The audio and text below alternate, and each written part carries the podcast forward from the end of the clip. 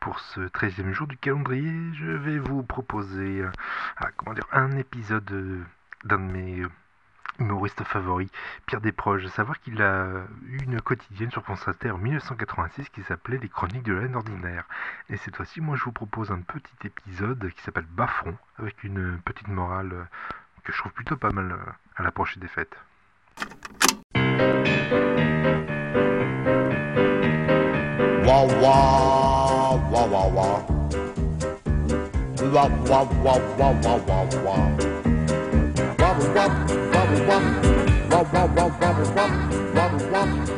En passant devant une publicité GVOR dégoulinant ses lettres rouilles à l'huisse oubliée d'une épicerie close, il m'est revenu le souvenir de ripailles solitaires d'une telle vulgarité que le père Dodu, M. Olida, et même le directeur des Ruralies s'en fussent aperçus, pour peu que je les y eusse conviés, ce qu'à Dieu ne plut. Par parenthèse, je signale aux rétifs de la gastronomie autoroutière que les Ruralies sont une manière d'auberge campagnarde, prétendument rustique, sise au bord de l'autoroute aquitaine entre Paris et Poitiers, où l'on sert contre beaucoup d'argent un brou que Jacob et Delafont ne confieraient qu'avec réticence à leur chasse d'eau. C'était deux ou trois hivers plus tôt. Ayant laissé mes familles ordinaires à leurs ébats neigeux, je rentrais seul à Paris par un soir gris semblable. Le frigo vide béait sur rien. Le placard victuailles exhibait un bocal de graisse d'oie, deux boîtes de ronron et une de corned beef. J'avais oublié la clé de la cave dans le sac à main de ma femme, ce qui m'interdisait l'accès au congélateur, et, ô rage, ô désespoir, ô contre ex-ennemi, à mes vins chéris.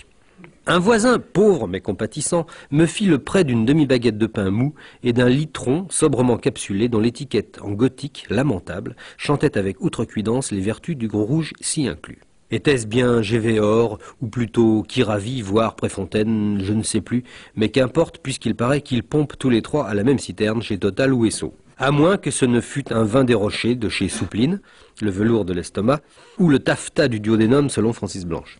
Bref, c'était un de, un de ces bons gros pinards bien de chez nous dont l'acidité est telle qu'elle neutralise le méthanol et les effluves de Tchernobyl.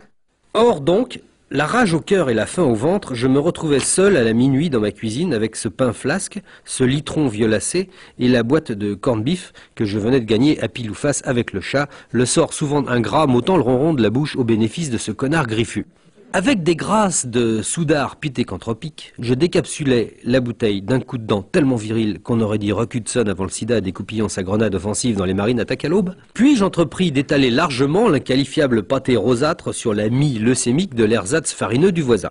Ainsi nanti, les pieds sur la table et la chaise en arrière, je me mis à glouglouter et à baffrer bruyamment, l'œil vide au plafond comme le broutard abruti s'écoutant ruminer. Or, à mon grand étonnement, J'y pris quelque plaisir, et même pire, j'en jouis pleinement jusqu'à atteindre à la torpeur béate des fins de souper grandioses et m'endormis en toute sérénité. Cette pauvre anecdote, dont la fadeur n'a d'égal que celle du sandwich sus décrit, me rappela un très beau texte de Cavana décrivant sa jouissance infâme à gober une boîte de cassoulet froid à peine entr'ouverte par un soir esselé comme le mien.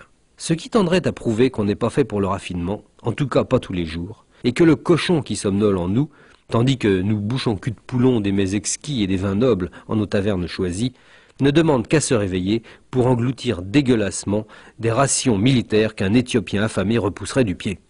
Un qui ne me contredira pas s'il m'écoute, c'est cet ami photographe de mode dont l'hyperséduction anglo-saxonne draine en son lit les plus beaux mannequins du monde. Pendant ses week-ends, le bougre s'occupe à draguer le boudin charolais celluliteux entre la République et la Porte Saint-Denis que les plus fins mozartiens qui n'ont jamais vibré aux musiques militaires lui jettent la première pierre.